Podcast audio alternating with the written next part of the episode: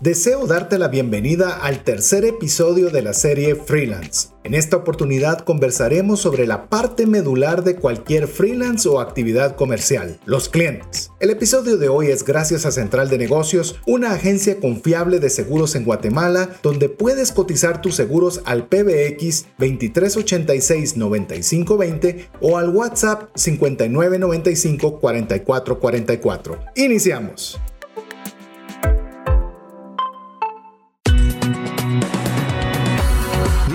Va más allá de los límites naturales. Nuestro objetivo, darte herramientas que puedan ayudarte a tomar decisiones financieras inteligentes.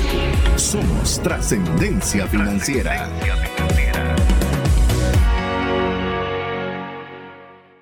Soy César Tánchez y sí, yo también soy fan de Star Wars. Soy Mario López Salguero y me encanta la fotografía de paisajes, pero en especial el reflejo de gotas de agua en los pétalos de las plantas. Hola, te saluda César Tánchez y es un verdadero gusto poder compartir un programa más de trascendencia financiera, un espacio donde queremos ayudarte proporcionándote conocimientos y herramientas que te ayuden a tomar decisiones financieras inteligentes, así trascender con tus finanzas, como agradando a Dios con la buena administración de los recursos que nos permite tener. Segundo, para tener lo suficiente para poder tener las necesidades y deseos económicos de nuestra familia. Y tres, para que podamos abundar de tal forma que podamos extender ayuda a una mano amiga que tanto necesita de la ayuda de alguna persona y que esa persona podamos ser nosotros. Así que bienvenido a este espacio de trascendencia financiera. Si eres de las personas que ya tiene una buena cantidad de tiempo de estar con nosotros, te damos la bienvenida. Y si es la primera vez que estás eh, escuchándonos o viéndonos, es un privilegio poder tener la oportunidad de que estés con nosotros. Haremos lo posible en ambos casos para que el tiempo invertido valga la pena. Pero bueno, no estoy solo, estoy bien acompañado y quiero presentarles a mi amigo y coanfitrión del programa, Mario López Salguero. Bienvenido, Mario. Muchísimas gracias, César. Amigos, es una bendición que ustedes nos puedan brindar su tiempo el día de hoy para poder brindarles herramientas nuevas y especialmente para poder soñar sobre oportunidades creo que uno de, los cambios o de las diferencias que ustedes encuentran en trascendencia financiera de otros programas que posiblemente hablan de temas de finanzas personales es que nosotros no solo nos enfocamos en cómo enfocarnos en presupuestos, en ahorros, sino que también queremos enfocarnos en cómo generar abundancia para usted y para su familia. Para eso estamos desarrollando varios programas donde hemos hablado sobre inversiones, hemos hablado sobre criptomonedas y en este estamos en el tercer episodio de la serie Freelance freelance para que los que se recuerdan. Y si no, los invitamos a que escuchen el podcast de Trascendencia Financiera. Simpáticamente, César, ahora Trascendencia la escuchan en muchas formas. Estamos, originalmente nacimos en iVoox, de ahí estuvimos ya en Spotify, en Google Podcast, en Apple Podcast. Y a mí me encanta decirle ahora a mi aparato de Amazon que Alexa, por favor, quiero escuchar Trascendencia Financiera y me produce el último episodio. Pero hablemos de la serie Freelance. Freelance es una forma de poder brindar, y esto me gustó mucho en el último episodio que hablamos de que no tiene que ser mi trabajo tiempo completo. Puede ser que esté trabajando en una organización de un modelo de dependencia. Existe ese proceso donde yo puedo tener este, este freelance como un trabajo complementario para generar ingresos adicionales. Puede ser mi trabajo completo o puede ser un híbrido.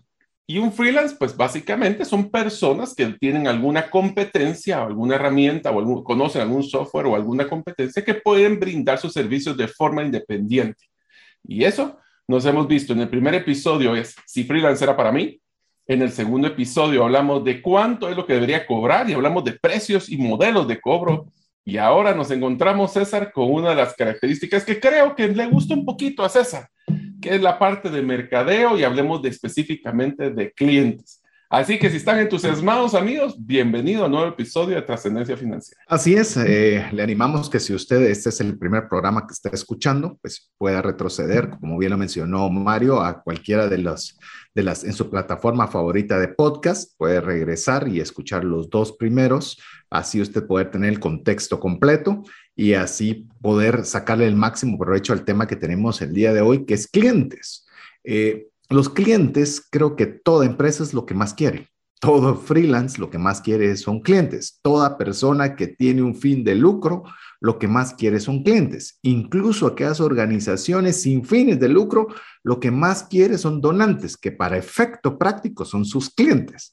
Entonces, hoy vamos a estar conversando eh, específicamente sobre esta temática tan particular, que es algo que, que pone nerviosos a cualquier persona sobre cómo voy a conseguir clientes. Pero bueno, si usted quiere, antes de arrancar ya con el contenido que tenemos preparado el día de hoy, que para una buena costumbre, tenemos bastante que queremos eh, conversar con usted el día de hoy, eh, recordarle que usted puede ser parte de la comunidad de trascendencia financiera escribiéndonos al WhatsApp más 502 59 19 05 42 si usted nos envía un mensaje pues, eh, y guarda ese número dentro de sus contactos, le llegará automáticamente los links o los vínculos para que usted pueda ir directamente al podcast del programa.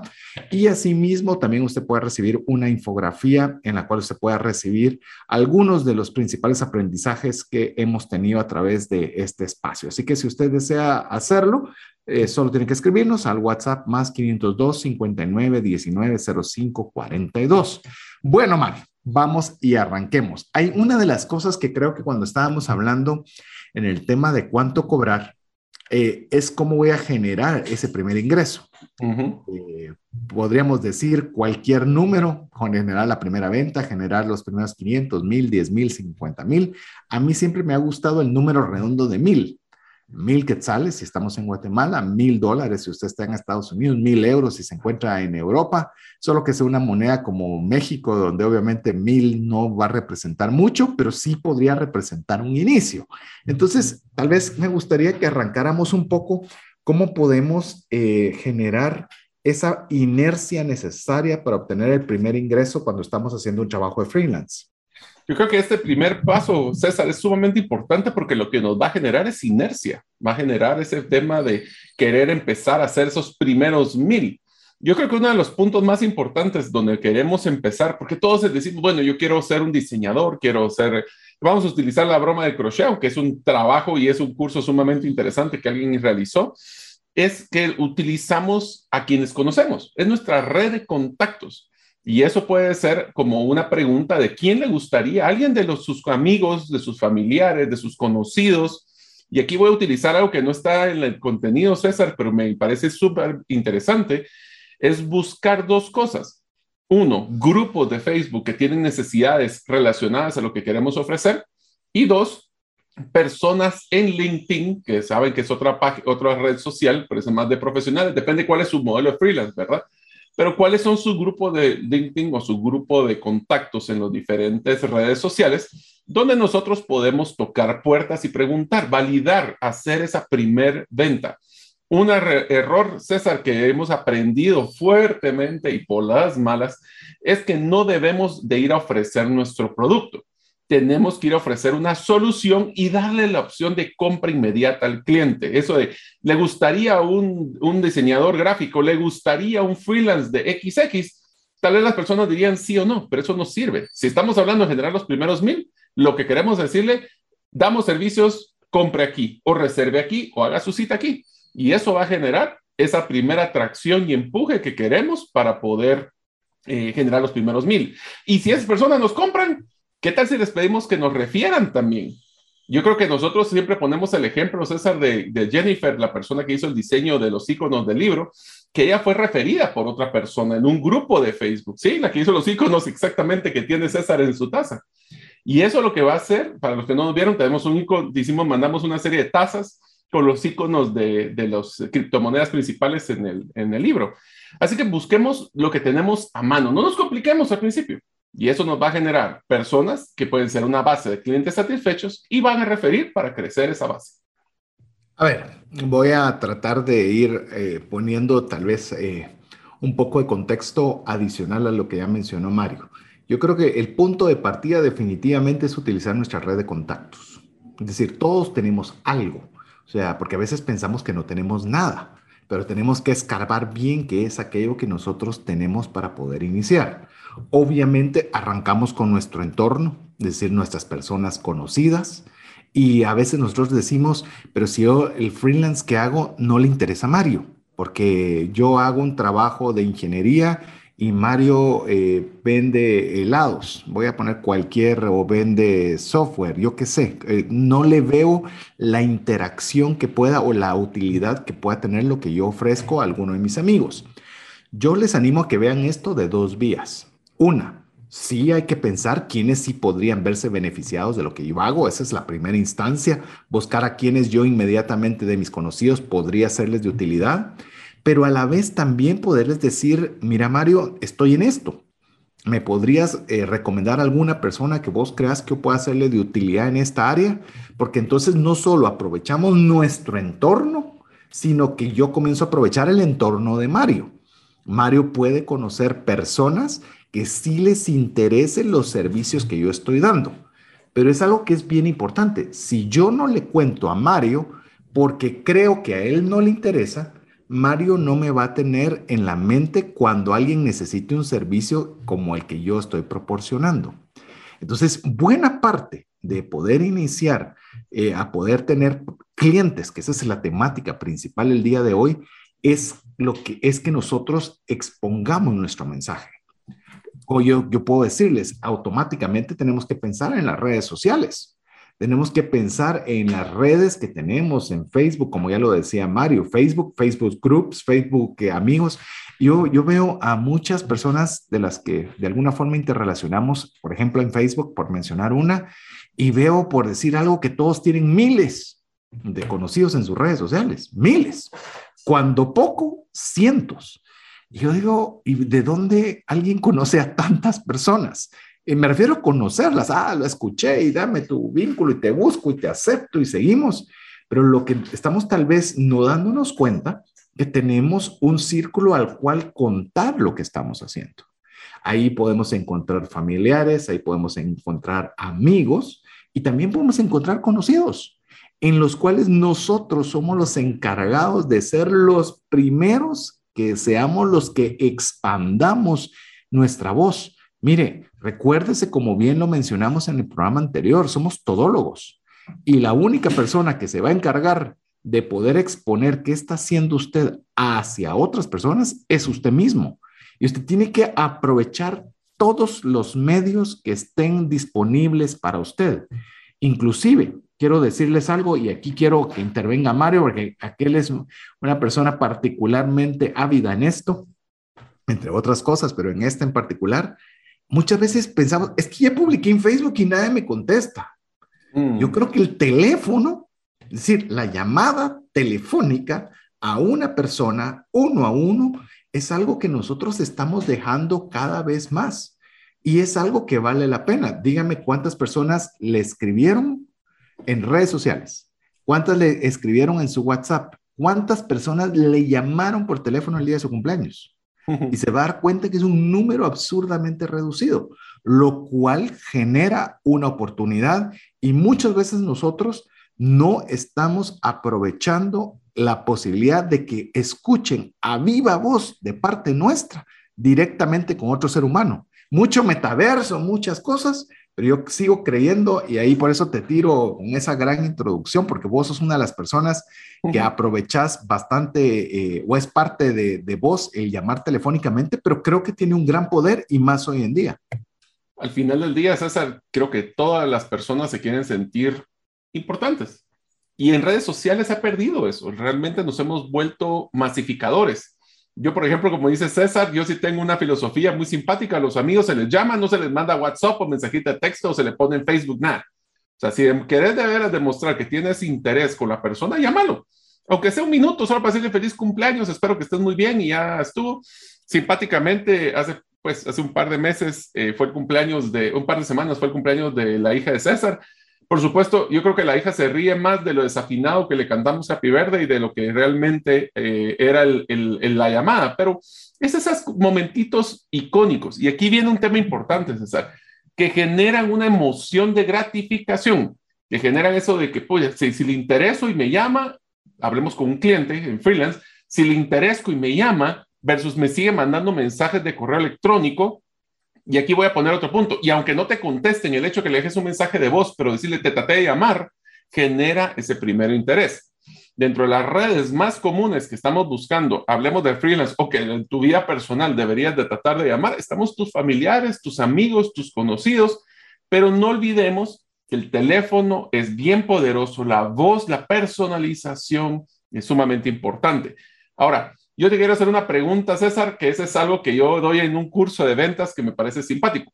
¿Cómo pedirías a una persona referidos o nombres de personas que le quisieras vender? ¿Cómo lo haces? A ver, eh, hay dos puntos, ¿verdad? Uno que te conocen, es decir, que han trabajado directamente contigo, y otra que no han trabajado directamente contigo. Vamos, me voy a circunscribir al que estamos conversando ahora, que no has generado nada, que quieres hacer tu primera generación yo dado caso, yo les, yo pues, eh, iniciaría, llamemos de círculo íntimo a un círculo de conocidos, ir de las personas con las que puedes fallar sin problema. ¿verdad? Porque muchas veces nosotros no tenemos claras las ideas, no tenemos claro los servicios, no tenemos claro el one-liner como lo hablamos, no tenemos claro los beneficios en lugar de las características. Entonces tenemos amigos con los que podemos eh, tener más confianza e incluso darnos el lujo de fallar. Entonces yo les puedo decir que por lo menos el acercamiento inicial que yo haría es telefónicamente. Definitivamente, lo haría telefónicamente, personalmente, supongamos en este caso con Mario. Mario, quiero contarte que estoy haciendo una actividad de freelance en el cual estoy desarrollando artículos relacionados con finanzas personales y para que las puedan poner, utilizarla bancos, financieras, eh, si en algún momento crees que yo puedo servirte en esa área, genial. Y si no, me gustaría, ahí donde entraría, preguntarte si vos conoces a alguna persona que me pueda recomendar para que yo pueda enseñarle los productos o los servicios que ofrezco. ¿Tenés a alguien en la banca, alguien que conozcas, un buen amigo tuyo del colegio? Mire, esa es otra cosa. Eh, vamos a ver qué dice Mario porque me tiró la curva y él ya tiene una, un curso relacionado con el tema, pero puedo decirle algo, dele ideas a la persona con la que está hablando, porque conoces a alguien es bien amplio conoces a alguien en la banca, conoces a alguien en este banco, conoces a alguien en esta financiera, conoces a alguien en esta aseguradora, algún amigo del colegio que vos sepas que esté ahí, aunque no sea el gerente, pero que esté trabajando. Demos ideas para que la cabeza se esfuerce. Recuérdense que la cabeza trata de trabajar lo menos posible. Si nosotros no le damos ideas, no, fíjate que no, no se me ocurre, pero si sé de alguien, te aviso. Pero si le damos ideas, tenemos quizás más posibilidades de que recuerde a alguien y entonces podamos nosotros eh, poder tener un contacto, que a eso me podría ampliar. ¿Quién es? ¿Cuánto tiempo lo conoces? Puedo mencionar tu nombre, hace cuánto trabaja ahí, sabes qué puesto tiene y toda la información relacionada con la persona para que cuando nosotros tengamos ese primer acercamiento no sea un absoluto desconocido sino sea alguien que de alguna forma tenemos un vínculo en común, pero me voy a estirar, así que ya, ya te dije así rápidamente cómo lo veo yo. Vos decime si añadís, quitas o agregás. Yo lo único que comentaría es que recuerden que uno de los activos más importantes de cualquier persona es su círculo de influencia, sus amigos, su, su, su network, como diríamos, su red. Entonces es sumamente difícil que alguien que no sea de una relación muy cercana les vaya a dar referidos. Más sin embargo, si es un amigo, yo lo que le recomendaría es, más que pedir referidos, César, este es, el, esta es mi recomendación, denle un kit de venta. ¿Qué quiere decir un kit de venta? Es de que si ustedes tienen un servicio de freelance, de diseño, ¿por qué no le mandan un pequeño eh, archivo gráfico JPG, PNG, o un pequeño PDF sencillo, corto, bien al grano, y pues si quieren saber de cómo hacer comunicación, pueden buscar el podcast cuando hablamos de ese tema, pero es importante que les dé la excusa para poder referirte. Entonces, eso es lo que hago, por ejemplo, en la clínica, como eh, algunos de ustedes han enterado, tengo también una clínica de cirugía plástica y a nuestros clientes eso es lo que hacemos, le damos una forma de que ellos pueden decir, miren, esto es lo que yo hice aquí, estoy contento, esto es lo que te recomiendo que hagas. Entonces, no, la mejor forma de conseguir referidos es no pedir referidos. Suena irónico, pero es darle a las personas excusas para poder dar la información. Uno. Y dos, tengamos clarísimos nuestra propuesta única de valor. Porque si mandamos una cosa genérica de diseño gráfico, las personas van a decir, este es comparable con cualquier otro y más barato. Versus decir, este es un diseño gráfico especializado en iconos de criptomonedas eso va a hacer una diferencia para pues, que el momento que tengan la necesidad van a poder identificar solución, problema, solución y acción. Eso tiene un beneficio adicional con lo que mencionaba Mario de poder tener eh, hecha, la, hecha la labor, hecha el trabajo. ¿Por qué? Porque nuestra mente también tiende a olvidar. Entonces, si yo le envío a Mario, por ejemplo, le digo que yo tengo estos artículos de, para poderlos utilizar en el sistema financiero sobre educación financiera, va a decir, ah, qué genial, enhorabuena, si yo sé de alguien lo sé, pero automáticamente a los cinco minutos el cerebro dijo, información no importante, no relevante, se va hasta atrás, se va para atrás. Pero, ¿qué tal si usted le añade y le dice, mira Mario, te quiero enviar un ejemplo de un artículo que hice hace poco, te lo envío ahorita a tu WhatsApp y ya envió el contenido.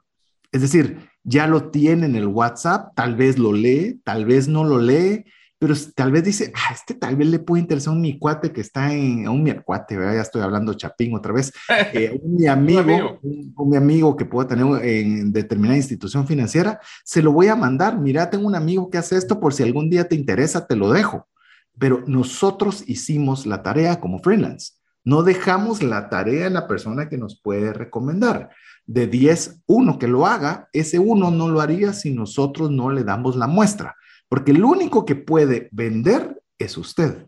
No podemos pedirle favor, en el caso ejemplo que sea el freelance, no puedo pedirle favor a Mario que él me venda. Yo debo darle mis elementos de venta para que él solo conecte. Recuerde, la función de la persona que nos puede dar el referido es solo conectar. No espere que él diga, es que fíjate que César es genial. Es más, a las personas no les gusta hablar ni siquiera demasiado bien de nadie por temor de que esta persona falle. Que usted tenga eso bien presente. La persona dice, ay, si César no cumple con lo que dijo y yo lo recomendé, después va a venir y me va a decir que por qué yo recomendé y puede entrar mil ideas. Pero si usted manda el trabajo, mira, yo no sé qué tanto hace aquel, no sé eh, cuántos artículos ha hecho, pero este me mandó, si te parece, habla con él. Es decir, lo único que hizo es conectar A con punto B. Eso es lo que usted tiene que buscar cuando esté buscando una persona que le recomiende con otra. Así es, así que tenemos un reto interesante de cómo referir sin pedir referidos. Eso les va a ayudar a poder generar conexiones que van a poder en algún momento crear esa red, ese network que estamos buscando para poder también entrar. Otra persona que grupo para, y creo que solo lo voy a mencionar, César, para que lo, lo apliquemos en el siguiente segmento, es podríamos hacer conexiones con marcas o personas que nos interesaría trabajar y admirar. Aquí no es el modelo de pasividad o proactividad, lo cual vamos a hablar en el siguiente segmento. Mientras usted nos escribe, le dejamos con importantes mensajes para usted. ¿Te gustaría aprender a invertir en criptomonedas y también a realizar una estrategia de inversión? Te animo a llevar los cursos que hemos desarrollado con este tema en herramientasprácticas.com. Hola, te saluda César Tánchez y deseo animarte a invertir en tu educación financiera. Te recomiendo adquirir el libro Más rápido y más lejos en sus finanzas, en el que obtendrás un mapa de 5 pasos para tener una vida abundante y feliz. Solicita el tuyo al 4236-0263 o si vives fuera de las fronteras de Guatemala, puedes adquirirlo en formato digital o físico por medio de Amazon. Decisiones financieras diligentes que honran a Dios y provean recursos para nuestras familias y prójimo. Muchas gracias a cada uno de los mensajes que usted nos está enviando al WhatsApp más 502 59 19 05 42 agradecemos la comunicación. Estamos hablando de, estamos en la serie freelance y el día de hoy estamos hablando sobre clientes principalmente cómo podemos hacer nuestra primera generación de recursos a través de poder eh, iniciar esa labor de freelance. Comentamos que obviamente uno de los inicios es utilizar nuestra red de contactos y Mario dejó en la mesa algo que es bien importante, cómo nosotros poder hacer conexiones con aquellas marcas o aquellas empresas con las que nos gustaría estar relacionados con nuestro trabajo. Y yo quiero arrancar por esto, lo dijo Mario al cerrar el segmento anterior y creo que es buen punto de partida. Esto se trata de proactividad y no de reactividad. Yo le voy a contar algo. Y es algo que yo, eh, a la hora de estar preparando el contenido, me di cuenta que es un error que yo estaba cometiendo eh, en, en, llamemos en mis actividades particulares o empresariales es que de alguna forma pues ya he generado alguna credibilidad relacionada con educación financiera y de alguna forma pues hay empresas que me están eh, contactando para poderles hacer algún tipo de trabajo, principalmente eh, cursos de educación financiera dentro de su empresa. Pero me estaba acostumbrando a ser reactivo, es decir, me piden y doy, pero realmente estaba dejando de un lado el ser el proactivo el poder tener ese contacto con aquellas empresas que no me están pidiendo nada, porque me gustaría estar relacionado directamente con ellos. Esto, Mario, se vuelve crucial cuando no tenés todavía la credibilidad, cuando todavía no te conocen, cuando no saben nada de tu persona, donde no tenés ni un cliente, el quedarte esperando para poder trabajar y que te llamen el teléfono o te piden algo, eh, se vuelve una posibilidad en millones. Aquí es donde la proactividad es clave. yo te quisiera contar una historia, ya te la había contado, pero te quiero recordar una historia que probablemente ha sido una de las mejores formas de proactividad que he visto. Cuando yo trabajaba en la Asociación de Gerentes de Guatemala, llegó un joven a visitarnos de, de la nada. Llegó simplemente a la recepción que quería hablar con la persona encargada de la asociación. Bueno, pues que quería, pues le decía, mire, fíjese que me interesa, estoy estudiando en este caso diseño era realmente, no era diseño eh, web, sino que era diseño digital. Perdón. La persona tenía, sabía que estaba en su último año de la universidad, pero tenía cero experiencia. llegó la persona y me dijo, mire, yo lo que quisiera es poder trabajar. Y eso significa que aunque ustedes no me puedan pagar, yo lo que quisiera es poder generar, pues aunque sea como trabajo de freelance, trabajar en la asociación para poder tener algo que colocar en mi currículum, lo cual me pareció de una forma, primero, solo con la actitud, me gustó. O sea, el hecho de que buscara tener esta proactividad. Obviamente, después de la primera semana nos dimos cuenta que él tenía, pues obviamente, pocos recursos y le empezamos por lo menos a compensar la parte del transporte, de la comida. Y finalmente, después de dos meses demostrando muy buena actitud y buenas capacidades, lo contratamos de tiempo fijo. Eh, este hoy obviamente pues no esperaba eso, no buscaba eso porque había sido bien claro, mas sin embargo esa proactividad demostró interés y eso demuestra que nosotros podemos hacer eso. Ahora, si ustedes son un freelance, ¿quién sería ese cliente idóneo? ¿Quién sería esas empresas con nombre y apellido? De ahí podemos buscar en LinkedIn y podemos ir a decirle, mire, y, y, por favor traten de hacer, si van a hacer este proceso, lo hagan sumamente personalizado. No hagan un mail merge, no hagan un correo estándar, escriban con datos claves de la empresa. ¿Qué quiere decir esto? Si yo voy a buscar a César, le digo, eh, estimado César, eh, yo le quisiera ofrecer servicio de administración de cartera. Sé que usted tiene la empresa central de negocios. Eh, sé que maneja varios seguros, especialmente en temas de vida y seguros de otros temas. Y yo creo que podríamos darle, quisiera pedirle un favor. Podría darme unos minutos para poder escuchar mi propuesta de administración de cartera. El hecho que yo demostrara esa personalización y que haya hecho mi tarea y que no sea un correo estándar, va a abrir más puertas que empezar a bombardear 50 mil correos que nadie va a contestar. Y eh, me parece genial y me robaste la palabra de la boca, es decir, hay que hacer la tarea, porque eh, se da, se da cuenta de que hay una labor realizada, inclusive eh, por decirle algo, eh, también es percepción, ¿verdad? Esta persona ha investigado, esta persona ha hecho, esta persona está preparada.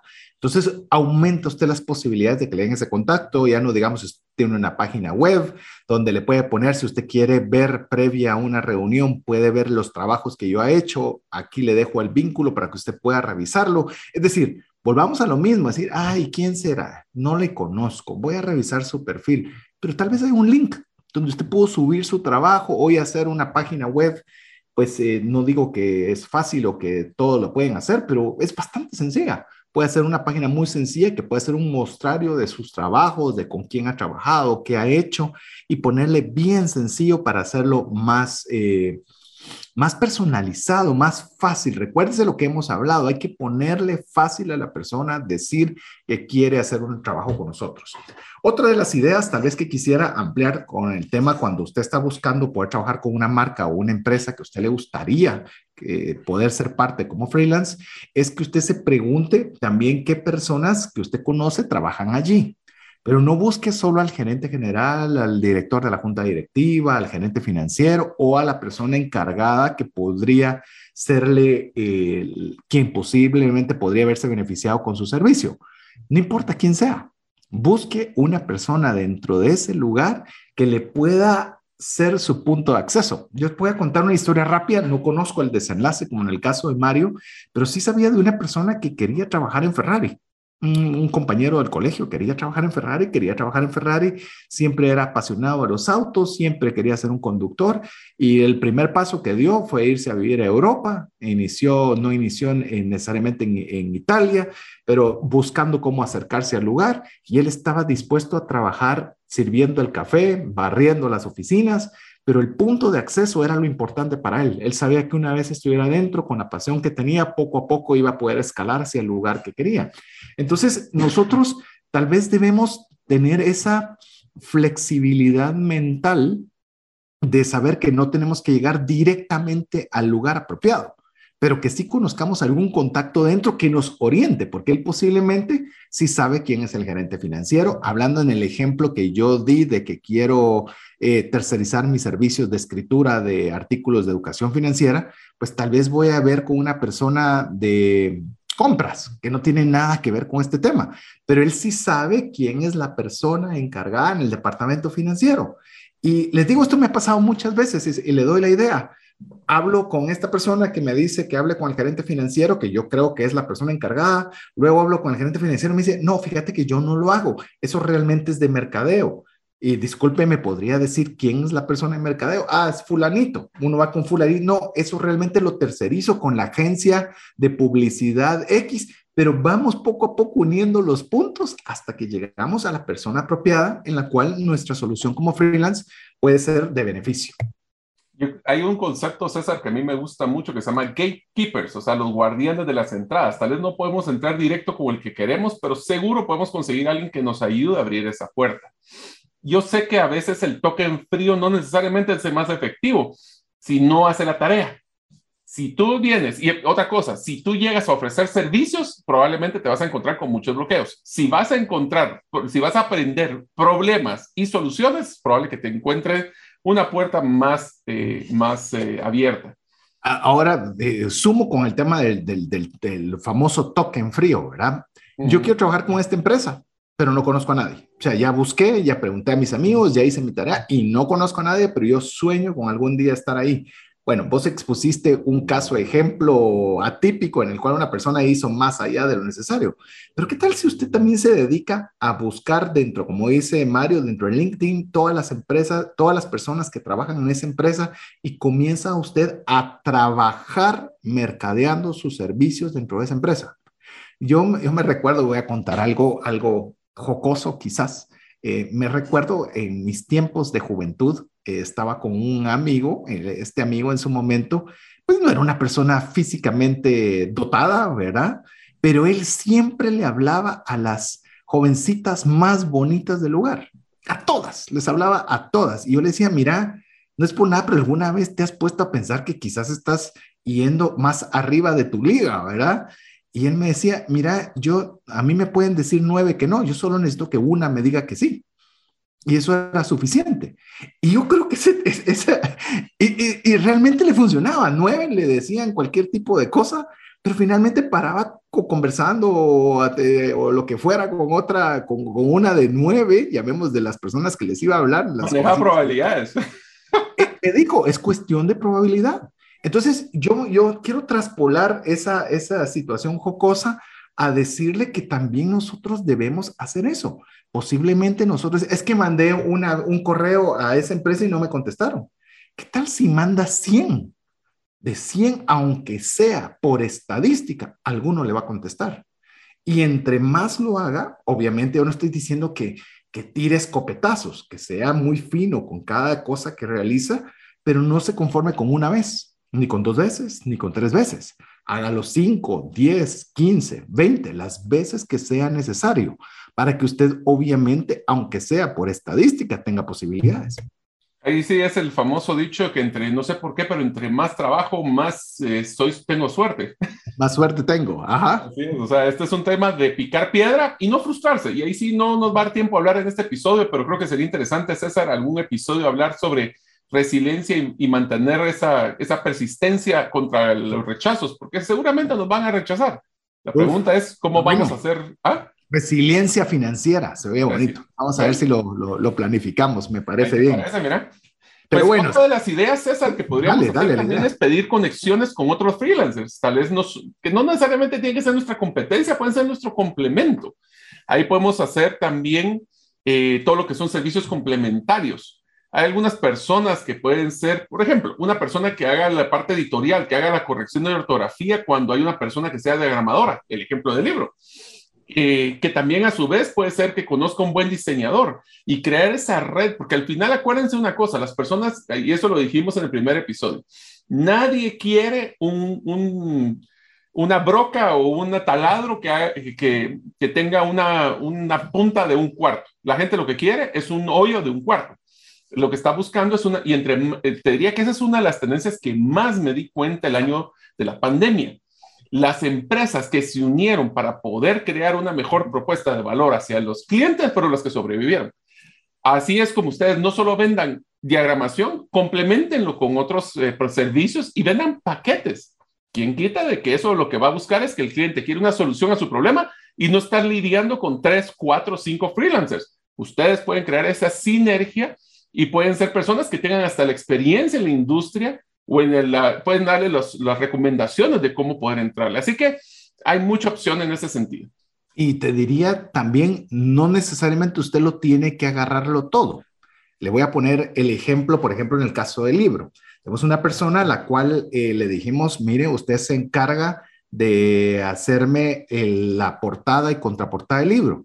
Pero él tiene otro freelance que se encarga de que, que, lo conoce, que hace diagramación, a otro freelance que toma la fotografía, a otro freelance que hace la diagramación de texto.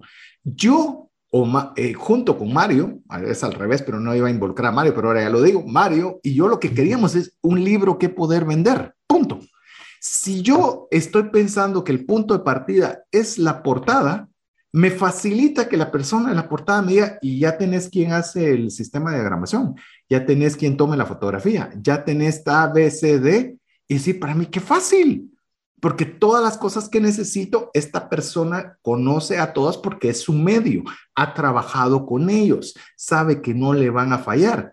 Imagine a cada uno de estas, estas personas, estos freelance sueltos, hacen lo mismo. Quien les contacta a ellos ellos recomiendan a ese mismo círculo y yo estoy teniendo clientes producto del trabajo o del reconocimiento de freelance de la otra persona y yo estoy generándole trabajo a la otra persona. Damos servicios complementarios, pero hacemos lo que mencionamos también en una frase en inglés, one stop shop, es decir, una sola compra por el, el, llamemos, por la necesidad que yo busco. Yo no estoy buscando, y Mario tampoco lo está buscando, estoy buscando un fotógrafo de portada, no estoy buscando un, yo lo que quiero es tener el libro impreso y cuanto más fácil me lo pongan, más fácil es que yo pueda contratar un solo servicio, aunque ubicó a muchos freelance que estuvieron involucrados. Y eso es maravilloso, por eso usted tiene o le recomendamos que busque también qué freelance se complementan bien con lo que usted ya hace. Así es. Entonces, entre más nosotros logremos darle un paquete integral de solución, mejor va a ser. Eso es lo que también va a hacer es que nosotros vamos a poder simplificarle la vida al cliente, ¿no crees, César? Es una forma de decirle al cliente el one-stop shopping que acaba de mencionar. También podemos buscar algo. Sí, solo perdonar en el tema de simplificación. ¿Qué tal si nosotros también somos la ayuda para un freelance que está ya bien ubicado en, el mercado. Es decir, alguien que ya tiene credibilidad, que ya tiene muchos clientes y demás, y nosotros podemos solucionarle parte de las cosas que él no quiere, aprovechándonos de la masa, el volumen, la credibilidad que tiene alguien que está arriba, pero nosotros dando una solución que puede iniciar pequeña, pero que puede ir creciendo gracias a esa fuerza. Hay veces le digo, mire, todos queremos tener nuestro propio barco, ¿verdad? Pero todos tenemos que remar contra la corriente. Es mejor tener un barco grande que le va rompiendo las olas y se vuelve un poquito más fluido, aunque nuestro barco sea más pequeño. Ahora, yo te voy a complementar ahí un pedazo, César. A veces queremos ir por los peces grandes, esas grandes empresas. Más sin embargo, yo personalmente, si soy un freelance, que soy el one-man show, soy, yo soy el todólogo, no voy a tener la capacidad para poder atenderlos. Eso significa de que podemos accesar a través de un paquete integral con varios freelance, la unión es a la fuerza, y podemos ir por clientes mucho más grandes, a veces está por temas de flujo, a veces está por temas de capacidad instalada. Eso nos va a ayudar y un complemento. Y si ustedes quieren crear realmente una buena sinergia, tenemos que estar claros de que aquí el proceso es de que todos ganan en todo, o por lo menos todos tienen un beneficio, y no es solo que me voy a aprovechar de ti. Para eso podemos hacer programas de, referidos con los otros freelancers, podemos hacer lo que llaman un finder's fee, si alguien trae el cliente tiene un premium. Hay muchos modelos, pero lo interesante es si queremos esta relación de, de integrarse y de sinergia, tiene que ser ganar, ganar para todos o no va a ser sostenible en el tiempo. En el caso específico que mencioné del caso del libro, puede ser que la ganancia sea a través de clientes que le paguen directo, pero también puede ser de que usted pague una cantidad de dinero económica por ese finder's fee o por un referral fee, que es el que encontró el cliente o el que lo refirió, cualquiera de las dos. Y le voy a decir algo, y es algo que vuelvo a lo mismo, preparando el material, me puse a pensar y digo, me tengo que mejorar en esta área, porque recuerden que aquí compartimos lo que probamos, nuestros aciertos y nuestras falencias. Por eso tenemos el famoso APC, aprender, practicar y compartir. Y le puedo decir algo, muchas veces nosotros queremos un referral fee muy pequeño. Eh, decirle, ah, es que si esto cuesta 100, voy a decir algo, le voy a dar 5, pero son 5 que no tenía. Pero yo por 5 no me movería, diría la otra persona. La, la verdad, promocionarlo para poderme ganar. Cinco, creo yo. Exacto. Entonces, también sea un poco más agresivo, controle sus. Ya vamos a. Yo creo que lo vamos a. Yo creo que no, no nos va a dar tiempo de verlo ahora. Lo vamos a tener un programa de cierre para hablar de temas financieros, de cómo manejar sus finanzas. Pero aparte que usted pueda ser un buen gestor de sus recursos, yo le animo a que usted pueda ser más, con mayor amplitud al tema de referidos. Le voy a poner un ejemplo, el cual yo lo viví y me pareció un modelo genial al cual no he llegado yo aún. Es una persona generó una serie de contenido que era valioso. Y ese era valioso, me refiero que era muy buen contenido, y a la vez él estipuló que del 100% que valía ese contenido digital, él iba a dar a las personas que referían o a las personas que, promovían ese tipo de curso el 90% de los ingresos. Y él solo, entre comillas, se iba a quedar con el 10%. Esto volvía sumamente atractivo a las personas poder promocionar sus servicios porque podían tener un retorno nueve veces superior al creador. Imagínense eso. Pero ese 10% multiplicado por muchas veces por muchas personas resultaba ser un modelo de referencias sumamente bueno. Así que se lo dejo como idea. Yo no he llegado ahí, con Mario no hemos llegado ahí, pero se lo comparto como que a mí, yo le voy a ser franco, a mí ese es mi sueño. Le digo, yo quiero llegar ahí, de que las personas puedan ganar un buen, una buena cantidad de dinero, que obtengan una cantidad de dinero pasivo o activo pero a consecuencia de promover contenido de calidad. Ese es mi sueño, ese es algo que deseo con todo mi corazón y todo lo que hago es tratar de darle a las personas herramientas para que puedan generar más ingresos, pero se lo dejo como una idea. Así que no piense como, ah, si yo fui el que generé el contenido, yo voy a tener 99 y uno al que me lo dé. No nos extrañemos de que la persona pues no le interese tanto poder promover sus servicios. Entonces, va, imaginémonos, César, que ya logramos empezar a generar nuestros primeros clientes. Ahora toca retenerlos, porque recordamos de que el problema que tenemos en el tema de freelance es que puede ser proyectos puntuales y hablamos de modelos de cómo poder entrar a los ingresos, pero en este proceso de primero tenemos que empezar escuchando a los clientes, porque aquí voy a encontrar un tema, César, que te voy a ser sincero, es una de las cosas que a mí me ha cambiado la vida. Muchos de los proyectos que nosotros hemos hecho, y hablemos de solo su vida profesional, si estás trabajando en una empresa o si estás como freelance, es que el escuchar a tu cliente es clave para poder encontrar otras oportunidades para que este cliente pase de ser de proyecto único a cliente recurrente. Pero si tú solo vas y le diste el, taladro del, para con, el, con la punta de un cuarto, no vas a saber que lo que quería era no un agujero, sino varios agujeros, o lo que quería era colocar un cuadro. Entonces, lo que queremos nosotros es que tiene que, tenemos que, el modelo de relevancia, creo que César ya me lo escuchó hablar un par de veces, es no suponer preguntar. ¿Y qué es lo que preguntamos? Pues temas como qué es lo que necesitan, y aquí voy a decir algo bien complicado, César, porque ya lo hemos platicado, qué es lo que necesitan y qué es lo que quieren, que usualmente no son lo mismo y usualmente un cliente como nosotros, con un mundo cambiante y exponencialmente eh, fluido, a veces ni siquiera sabemos qué queremos. Entonces hay que estar pendiente. Y lo que yo creía saber que quería puede cambiar en el tiempo. Por eso es lo bonito de esto. Escuchar al cliente no es un pin, es un proceso continuo, ya que también si los escuchamos y entendemos sus necesidades, van a sentirse más cómodos y tranquilos de trabajar con nosotros. Eh, dijiste algo bien importante. Yo creo que una de las principales destrezas que todos tenemos que aprender es a escuchar, porque realmente no escuchamos, nosotros hablamos. Mire, le ofrezco tal cosa y va a ser solucionar y va a mover la vida y... Tranquilos, hay que preguntar. Yo, por ejemplo, le puedo mencionar un error, un, un error que cometí, fue un error garrafal el cual, pues por ignorancia en su momento, no, puedo decir que fue un error eh, que, porque no tenía la data suficiente para haber tomado una buena decisión y hoy se lo quiero compartir para que le sirva a usted. Me, habla una empresa eh, para poderle hacer un programa educativo dentro de la empresa. Era un proyecto ambicioso, el cual era, llamemos, podía, podía con los conocimientos que tengo, poderlo suplir bien, pero yo lo que estaba haciendo era un producto a la medida, que iba a llevar un proceso. Cuando yo vi que, eh, según yo estaba bien, después me di cuenta que ese mismo proyecto lo optaron con otra institución que no es que tuviera mejor contenido que yo, pero le quitaba la labor a la persona que tomaba la decisión. Es decir, si yo hacía algo a la medida, despacio, tranquilo, aunque más bonito, pues significaba para la persona un trabajo extra la persona que tenía que contratar el servicio. Es decir, la tengo que estar pidiéndole reportes, tengo que estar viendo adicional a todas las cosas que ya tengo. Me di cuenta que lo que la persona, o sea, lo que yo no escuché, ya sea que me lo haya expresado o yo preguntado, es que lo que la persona quería una solución y que alguien se le hiciera y... Hace la vida fácil.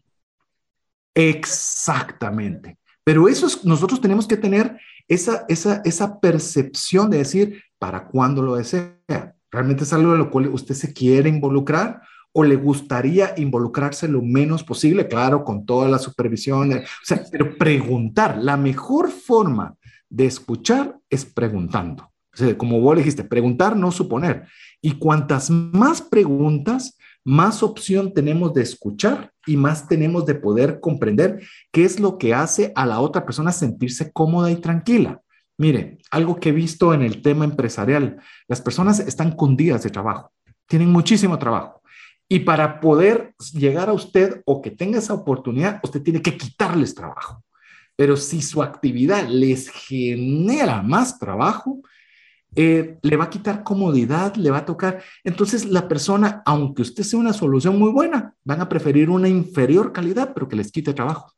Pero como resumen, las personas escogen lo que comprenden rápido, lo que saben que les va a dar una solución y lo que hace simple poder trabajar con ellos. No necesariamente la mejor solución. Así que tenemos mucho que hablar en ese sentido, pero creo que ahorita vamos a tener que caer en el siguiente segmento. Para eso les recordamos que nos pueden mandar su mensaje al más 502 59 19 05 42, donde ustedes nos van a decir cómo harían ustedes para conseguir esos primeros 10 clientes. César. Listos, así que vamos a mensajes importantes y regresamos en breve con usted. ¿Te gustaría aprender a invertir en criptomonedas y también a realizar una estrategia de inversión? Te animo a llevar los cursos que hemos desarrollado con este tema en herramientasprácticas.com. No permitas que una enfermedad o fallecimiento inesperado destruya la economía familiar. Contrata un seguro de vida, gastos médicos o de bienes con expertos. Cotiza el tuyo al WhatsApp 5995 4444. Tener seguros es una decisión financiera inteligente. Mensajes vía WhatsApp 502 59190542.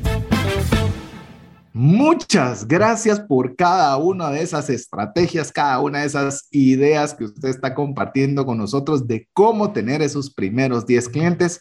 Eh, estamos muy contentos, de veras es un bonito compendio. Veremos de publicar en nuestras redes sociales algunas de todas estas estrategias que usted está compartiendo con nosotros. Le recuérdense que el momento de escribirnos al WhatsApp más 502 59 19 05 42, usted y guardar usted ese contacto, ese número entre sus contactos, pues pasa a ser parte de nuestra comunidad, donde le estaremos enviando información que creemos que sea relevante, como el audio del podcast, la infografía del programa, y algún detalle que pueda serle útil para trascender financieramente. Así que muchas gracias a cada uno de los que están, eh, eh, están escribiéndonos a través de ese medio. Pero bueno, Mario, nos quedamos en el segmento anterior, cómo retener a nuestros clientes. Yo quiero decirles, eh, es difícil, lo, lo he escuchado mucho en deporte, dice, ganar un campeonato es difícil, pero no tanto como repetirlo. Es decir, Mantenerse es la parte más complicada. Mantenerse a un nivel top óptimo y en este caso mantener a los clientes es lo más complejo que puede haber. Somos seres humanos, cada uno con nuestra propia idiosincrasia y requiere que nosotros seamos bastante, bastante conscientes con ese trabajo que hacemos. Hemos comentado que una de las principales eh, cosas que podemos hacer es escuchar a nuestros clientes saber qué necesitan, cómo hacerles la vida más fácil, más simple, más cómoda, comprender exactamente qué es el proyecto que desean realizar. Y algo que creo yo que, que nos quedamos pendientes para ver este tema de saber escuchar es estar seguro de entregar lo que la persona espera recibir. No olvido en la serie que tuvimos de, desde el fracaso con Carlos Enrique Sandoval, donde él nos dio el consejo, que me lo quedé grabado, para que vea que no solo exponemos, sino nosotros somos los primeros expuestos al aprendizaje, en el que él decía, yo siempre que voy a entregar algo, lo repito a viva voz. Lo que me estás pidiendo que querés conseguir es A, B, C, D, es correcto. Y si la persona me dice, sí, eso es, estamos de acuerdo. No, fíjate que yo creo que no se me entendí entender o pasó a, es esto lo que quiero. Ok, repito nuevamente, lo que estás buscando es A, B, C, D, hasta que esos dos puntos están bien hechos. Realmente nosotros tenemos claramente qué es lo que la otra persona espera del producto, del trabajo que vamos a hacer como freelance. Ya, te lo voy a poner con una frase que te vas a reír, César, pero si no tenemos claros esos dos puntos, por quedar bien quedas peor. ¿Qué significa eso? De que si nosotros no podemos estar entregando productos que según nosotros el color, el diseño era lo importante, cuando tal vez a la persona lo más importante era el tiempo, no tenemos claras esas prioridades. No tenemos, por ejemplo, tal vez no preguntamos cómo se miraría el proyecto final como resultado, las expectativas, lo que el cliente espera. Y también otra cosa es, si nosotros le hacemos tormentoso, por ejemplo, queremos ser un freelance, bueno, pero llena el formulario para poder hacer una cita y la cita la tiene que agendar en tal lugar y tiene que llenar otro formulario para poder llenar sus requerimientos y llena otro formulario y a la gente ya se desesperó. Entonces, conozcamos cómo es el cliente de una forma eh, dinámica y constante. Recuerden, lo que queremos son clientes no ventas. ¿Eso qué quiere decir? Cada cliente que ustedes le vendan tiene que tener claro qué otras cosas podríamos ofrecerles. Por ejemplo, una persona que nos hizo los iconos estaría pendiente de preguntarnos, ¿y ustedes piensan hacer otro libro? ¿Les gustaría que les apoyara en alguna otra iniciativa? O sea, esa constante persecución, pero de una forma positiva, de la necesidad del cliente, nos va a ayudar. Pero uno de los puntos, el segundo punto para escuchar a los clientes es que tenemos que no sobreestimar o subestimar, mejor dicho, la labor que poseemos como freelance. ¿Esto qué quiere decir? Si nosotros no valoramos nuestro servicio, el menos, el cliente lo va a hacer menos. Eso como lo podemos ver. De repente nos piden ocho cosas, ocho cambios, y nos va a generar casi que el doble de tiempo a lo que le cotizamos. Y nosotros no lo valoramos por quedar bien con el cliente. Este cliente va a agarrar la costumbre de que siempre va a pedir cambios a última hora y ustedes van a estar sufriendo dedicándole más tiempo a lo necesario. Acuérdense que el costo más alto de un freelance es su hora hombre. Eso es lo que nosotros tenemos que enfocarnos y tratar, y aquí voy a decir algo para que le duela a César, porque es una discusión que la hemos platicado constantemente. cuando nosotros no evidenciamos el proceso de que hemos hecho para poder solucionar un problema a un cliente, el cliente da por hecho que para ustedes fue muy fácil y por ende tiene bajo costo. Lo digo esto porque César lo escucho constantemente sufrir para solventar sus problemas de los clientes que tiene en la aseguradora o la, agencia de seguros. Se muere por tratar de ayudarles y sufre con el cliente para solucionarle sus problemas. Pero si el cliente simplemente dijo, bueno, mira qué haces y de repente, oh, milagro, ya se solucionó, no se valora ese esfuerzo. Y eso es parte de lo que tenemos que hacer, como que si fueras un freelance, César. Definitivamente, sí, no, aquí te digo, eh, vuelvo a lo mismo, soy el, principal expuesto y ese es un error, eh, solo para ponerle un ejemplo, eh, hay veces que, por ejemplo, se dan situaciones de, se dice reclamos cuando sucede algo que una póliza de seguro debe cubrir, pero no siempre se expedita, hay fallos de cualquiera de los dos puntos, desde la aseguradora hasta el asegurado, y hay mucho trabajo que a veces se tiene que realizar que no se ve para que todo se todo, todo sea bastante fluido. Y muchas veces el cliente no percibe ese trabajo, no le da valor al trabajo y entonces muchas veces hasta podría pensar cualquiera media vez me dé menos precio, me voy. Que a veces le decimos el servicio, sí, pero eso algo de lo que nosotros tenemos que valorarlo. Y más en el tema freelance, si nosotros no le damos valor, mire, nadie lo va a valorar más de lo que usted se valore. Eso es, eso es algo que usted tiene que tenerlo claro. Si usted no se valora, y yo no estoy diciendo que usted se vuelva, que usted cobre como la persona de más experiencia en su industria, porque no la tiene. Que usted cobre como la mejor calidad del mercado si usted no la tiene. Pero si usted, usted valore lo que usted está haciendo y trate de ser firme con ello, para que usted pueda eh, no subestimar la labor de ser freelance. Y eso la gente lo valora. Y yo me he dado cuenta que eso es algo que al final de cuentas dice, bueno, cobra pero cumple y, veo su trabajo y su servicio y vale la pena. Entonces es algo como usted puede retener a sus clientes. Eh, otra, otra cuestión en esa misma línea, cuando estamos hablando de no subestimar la labor de un freelance, cuando estamos hablando de retener los clientes, es si usted tiene determinado un conflicto de entregar antes con peor calidad o estirarse un poco de tiempo, pero entregarlo bien hecho, valore más la calidad. O sea, yo sé que cosas que tienen que entregarse en el tiempo, que se entregan en el tiempo, no importa qué calidad entregue, porque el proceso se rompió y eso es costosísimo. Pero yo creo que vale la pena que usted, cuando estamos hablando de no subestimarse, que tenga mucho cuidado con la calidad ofrecida, con la calidad que el cliente percibió al final. Porque fallar en calidad es un daño tremendo para que ya no le vuelvan a contratar. Es, sí, o sea, ¿qué es lo que queremos? Regresamos al punto, ¿verdad, César? ¿Queremos clientes o queremos eh, ventas? Entonces, la recomendación, enfoques de clientes. Y aquí hay una frase, en el siguiente punto, que te voy a ser sincero, esta fue una de las frases que tal vez si mi jefe no me repitió 20 veces cuando estaba en el área de ventas, fue poco, que es, eh, siempre trata de sobrepasar las expectativas que tú plasmes.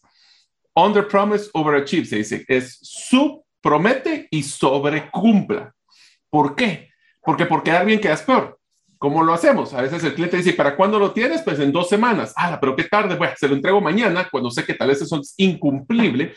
Nosotros usualmente sentamos los precedentes de nuestros servicios y por eso es que es tan importante de cumplir y sobrepasar yo sé que a veces hay que cubrirse y tener un colchón de tiempo, pero tenemos que balancear. Es un arte, ¿eh? Yo se lo voy a decir así porque no es así nomás. Es un arte decir, bueno, ¿cuánto me voy a cubrir en costos o en tiempo para que dos expectativas claras, cuánto va a costar y cuánto tiempo me va a llevar? A veces nos tenemos que cubrir, pero no tanto de que ya genere una insatisfacción con el cliente. Y eso es un arte aprendido. No te puedo decir es un 10%, 20%, porque depende de los proyectos, pero prometamos lo básico y demos siempre eso más un poquito. Porque entonces el cliente va a decir, me cumplió primero, eh, o sea, lo mínimo que hay que hacer es cumplir y me dieron todavía un poquito más. Eso es lo que creo que sería uno de los factores claves para poder manejar y retener clientes. Así es, prometer menos, dar más. Y como bien lo decía Mario, cuando nosotros estemos haciendo principalmente el cálculo de tiempo, hay dos cosas, tres cosas, precio, calidad y tiempo. Son tres cosas que están en la cabeza de quien está contratando. El precio es lo más fácil porque es cuantificable, pero el tema del tiempo, si yo voy a entregar en tal fecha, es fecha. fecha. Sí, pero, mire, el sí, pero... Tal fecha. Eh, tal fecha, así es, tal fecha. Dado caso, el, cliente no se va a molestar si lo entrega antes, eh, pero, y voy a hacer un paréntesis, no mucho antes, ligeramente antes, porque si usted entrega con mucho tiempo antes, está menospreciando su trabajo. Porque usted está diciéndole, le cobré y se iba a tardar tres meses y lo sacó en dos semanas. ¿Será que me cotizó bien? ¿Será que la calidad fue baja? ¿Será que no tiene trabajo? ¿Será que no tiene más clientes? Capaz que yo soy su primer cliente. No sé, Tenga mucho cuidado cuando usted esté planificando el tiempo y tenga lo que bien dice Mario. Esa en inglés le llaman safety net, es donde los acróbatas están saltando un lado, pero hay una net, una red que los está protegiendo en caso pase algo. Planifíquenlo. Pero sea muy correcto. Solo voy a usar esa analogía que acabas de decir. Imagínense que ustedes van al circo y miran a esas, las bolas de cañón humanas y lo que van viendo es que de repente tienen una colchoneta gigante del tamaño de un estadio que tiraron un carro antes para que lo... Va a decir, no, yo para qué quiero ver eso, seguro va a quedar bien. En cambio, si le veo y que tengo acabar el tamaño básico para que quepa una persona, está la incertidumbre, ¿será que va a cumplir? Y algo por ahí debería ser. O sea, ese es el balance entre muy grande o muy pequeño y varía. Y la percepción del público es que es una, es una posibilidad baja pero desde el punto de vista del experto es una, una probabilidad suficiente. Por eso eres experto. Exacto. Él sabe que todos creen de que va a quedar muy justo, pero como es un experto, sabe que tiene todavía ese margen en caso las cosas no salgan como está esperado. Y hay algo bien importante en este punto, Mario. Si usted en el momento de que le están diciendo, mires que la fecha de entrega es el 3 de marzo, por decir cualquier fecha, y usted a la hora de hacer sus cálculos sabe que no es probable por mil variables que se entregue 3 de marzo, expréselo anticipadamente y dígale, mire, no es posible el 3 de marzo. Le voy a decir por qué, por A, por B, por C, por D, y yo no quiero fallarle desde ahorita. Pero antes, no vale fallar. Yo te voy a dar una vale matemática, César. X es igual a X, no es X igual a Y más excusas. Esa está buena, me gusta. me lo enseñaron cabal un, un, economista. Es X igual a X, no X igual a Y más excusas. Entonces, si vas a fallar, puedes cambiar la fecha de entrega, pero no puedes fallarla. Y eso es lo que estás mencionando. Y eso es bien importante. Todos somos humanos y todos podemos tener imprevistos. Pero proactivamente, no solo, ups, ya se pasó, que lo siento, es, no, sé que voy a fallar, vale cambiar, no fallar. Esa tal es la expresión. Entonces usted puede expresar, recuerde que para eso está usted queriendo retener clientes, en el cual usted, porque si usted le falla en el cumplimiento, es muy probable que no pueda retener clientes, pero si usted le dice, mire, no, con las características, calidad, precio y demás que estamos acordando, no es posible esta fecha. Puedo cumplirle en esa fecha si no hago A, B o C. ¿Eso es crucial para usted? Porque si es crucial, tenemos que pensar en otra fecha, pero háblalo de inicio. No solo se ve como una persona que sabe lo que hace, que es una persona que de anticipadamente está siendo honesta y está siendo correcta, entonces se habla una relación mejor, donde dice yo puedo confiar en él porque desde el inicio me está diciendo. Y es incluso hasta preferible decir, ah, no sé, que pueda poner en riesgo en ese momento quizás una toma de decisión positiva sobre su trabajo, pero cuando entrevista, oh, sí, no te preocupes, uff, sí.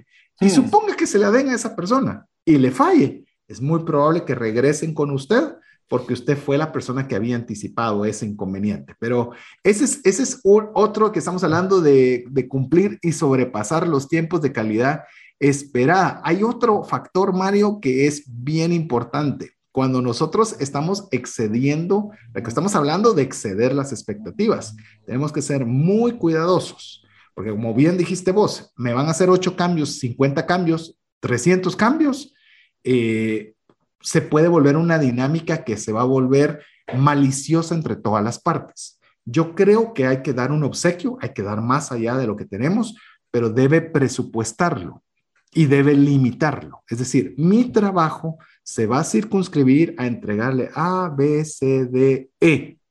¿Estamos de acuerdo? Cualquier cambio tiene costo. Perfecto. Pero usted tiene considerado el F. Decir, una vez entregué L, te regalo el F. pero no podemos estar constantemente y eso lo delimitamos nosotros. Si no, de lo contrario, los regalos va a ser incluso, puede ser hasta más grande que el trabajo inicial que usted realizó. Yo te voy a decir algo que es la regla de vida personal mía. Antes de pedir valor, hay que dar valor. Para eso significa de que si nosotros queremos subofrecer y sobrecumplir esas dos palabras, tendríamos que tenerlos todos en la mente porque eso es parte del trabajo, cualquier cosa que hagamos.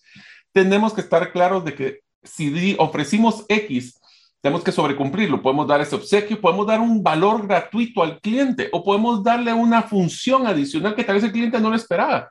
Si nosotros conocemos bien las necesidades de ese cliente, César, especialmente en un mundo de freelance, podemos con poco dar mucho. Podemos hablar, agarremos el ejemplo de, de lo que fue el diseñador de los iconos Tal vez hubiera investigado una criptomoneda adicional y nos hubiera regalado un icono, hubiera quedado espectacularmente con algo de no era mucho tiempo para él. Recuerden, no es algo que sea mucho tiempo, es algo que sea relevante para el cliente.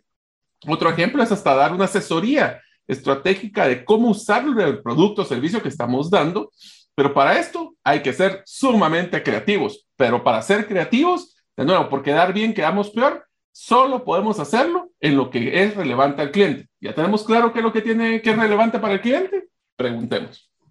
Inclusive estás mencionando algo que es bien interesante, Mario, en el tema de ofrecer una asesoría estratégica.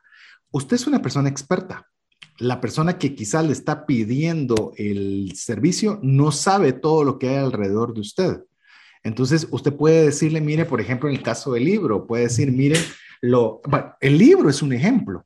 El libro fue un ejemplo. Nosotros teníamos una portada que ya habíamos aprobado, que ya estábamos satisfechos luego de todo lo que hicimos, lo mandamos a la editorial para que imprimieran. La editorial pudo haber agarrado la portada y haber dicho, imprimo y se acabó. Pero ellos, con su experiencia en la editorial, nos dijeron, miren, disculpen, estamos listos para imprimir, pero queremos darles una alternativa de portada. Si a ustedes les gusta, genial, y si no les gusta, pues sí, básicamente ahí Mario está mostrando cómo era, como teníamos la idea más o menos inicial, había una fotografía y esa más o menos era la logística que pasó a ser el entrepágina y nos rediseñó todo. Imagínense cómo quedó esta persona con nosotros, nos gustó muchísimo la portada, la contraportada. A ellos no les tomó mucho esfuerzo, pero para nosotros era la cara visible de muchas horas de trabajo. Entonces, eso hace con nosotros que yo les he recomendado a nuestra editorial, le guardo un cariño enorme en el cual persona que yo tengo la posibilidad que esté en esta pensando hacer un libro, ¿cómo no los voy a recomendar? Si he visto cómo incluso se fueron más allá de sus funciones para darnos una asesoría. La pregunta es, ¿cómo nosotros con nuestro trabajo freelance podemos hacer algo similar? Así es, por eso es que nosotros lo que queremos hacer, César, es trabajar con los clientes en lugar de trabajar para los clientes, pero trabajar con los clientes tenemos que ellos se sientan partícipes de lo que nosotros hacemos y que sepan que nosotros somos parte integral de su solución a su problema. Por eso tenemos que estar constantemente pensando en modo colaborativo. ¿Cómo colaboramos? En el momento que se rompa la barrera de soy un proveedor a soy un aliado, ese es el tema donde se vuelve cliente y no una venta. Dijiste una frase que me, gustó mucho y la quiero repetir. Cuando dejamos de ser proveedores, quitémonos el sombrero de proveedores y pongámonos el sombrero de colaboradores. Usualmente nos referimos a colaboradores, a aquellas personas que trabajan tiempo completo en una empresa. Pero cuando usted le dan una tarea a realizar, usted se vuelve parte de la empresa. Eso va a ser algo que va a ser crucial importancia para todo el engranaje de la empresa. Lo único que no le están dando múltiples tareas, le están dando una tarea en específica. Entonces tenemos que tener esa mentalidad colaborativa de decir, yo voy a trabajar contigo, ¿qué buscas?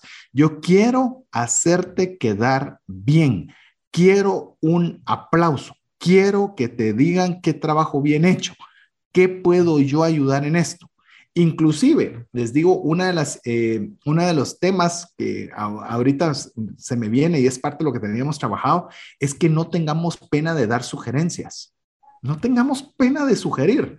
Decir, así como nos sugirieron lo del libro, mira, tu portada está bonita, pero hay una mejor. Te la doy, si te sirve, agarrarla. Si no te sirve, botala.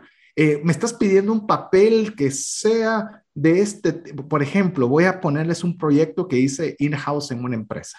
en la cual eh, querían que se hiciera una, una capacitación digital, que fueran como que fueran webinars de 90 minutos. Y yo les digo, miren, yo lo puedo hacer, con mucho gusto se los hago, pero es muy cansado estar en una computadora escuchando tanto tiempo a una misma persona. Hagámoslo en microsegmentos, segmentos que sean cortos, segmentos de 3 a 10 minutos máximo, que va a ser el mismo contenido, pero microcapsuleado. Esa fue una sugerencia, tómenlo o déjenlo. Para mí es más trabajo, pero creo que es mejor para ustedes.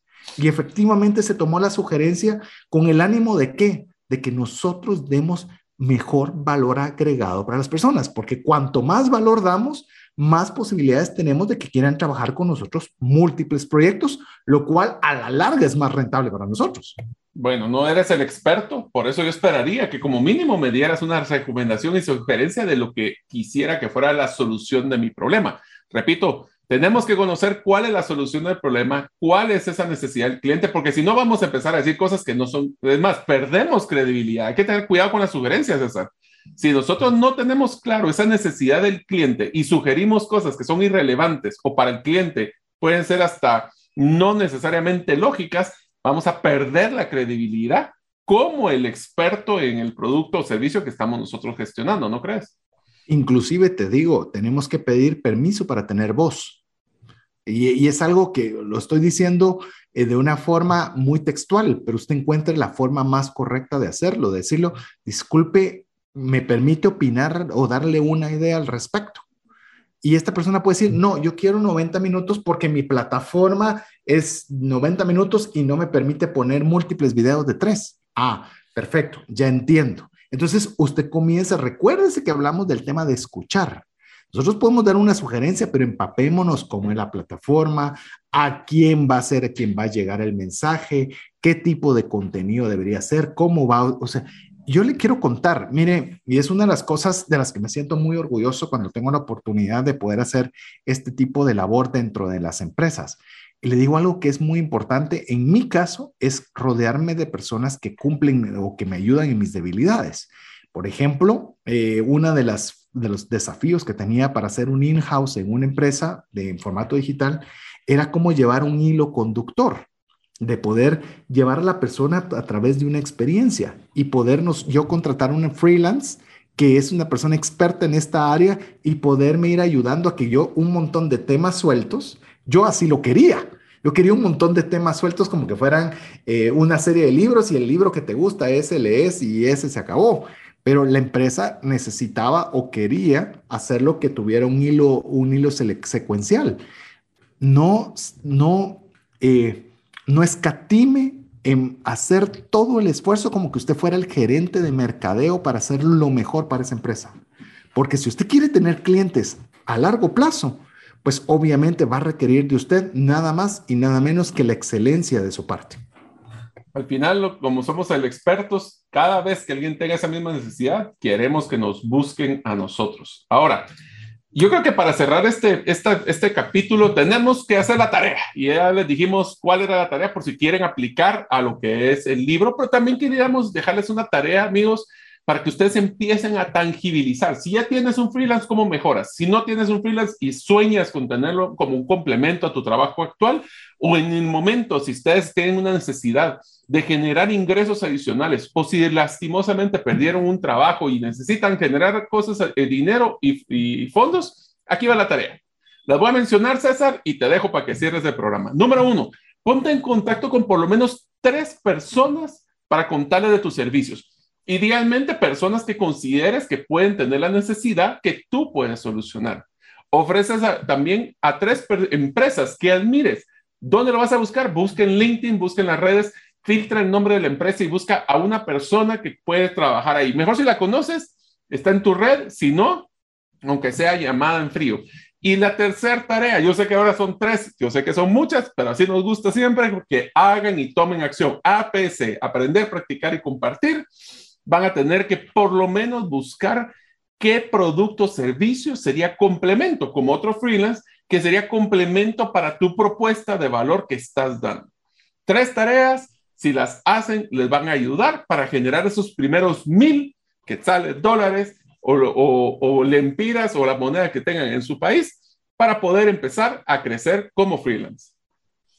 Así es, yo creo que no me voy a sumar a poner más tareas. Hoy Mario estuvo en su salsa, hoy estuvo poniendo tareas, le recordamos tiene apenas unos pocos minutos para podernos mandar cuál estrategia. Hoy compartimos muchas, así que usted puede compartir cualquiera de las que escuchó, de las que investigó, de las que puso en práctica, de las que le han funcionado para tener 10, los sus primeros 10 clientes al 59190542 y haber sido él o la ganadora del libro 10 razones para invertir en criptomonedas y 5 para no hacerlo. Mire, los clientes es algo crucial. Inclusive le vamos a decir, tomamos la decisión en este momento que vamos a ampliar a un programa más el tema de freelance, donde vamos a abarcar básicamente dos o tres cosas. Una, ¿cuándo decirle que no a un cliente? Porque también hay veces que nosotros deberíamos decirle no a un cliente. Y usted puede decir, ¿y cómo le voy a decir a un cliente? Pues bueno, va a tener que esperar el programa de la próxima semana.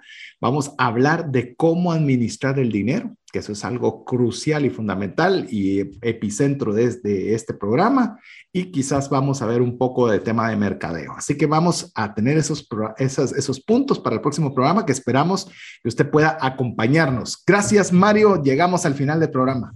Muchísimas gracias, César. Amigos, yo realmente, igual que César, esperamos que sea de valor este programa de freelance. También que los ponga a pensar sobre otros temas que ustedes podrían generar dentro de su vida personal o profesional.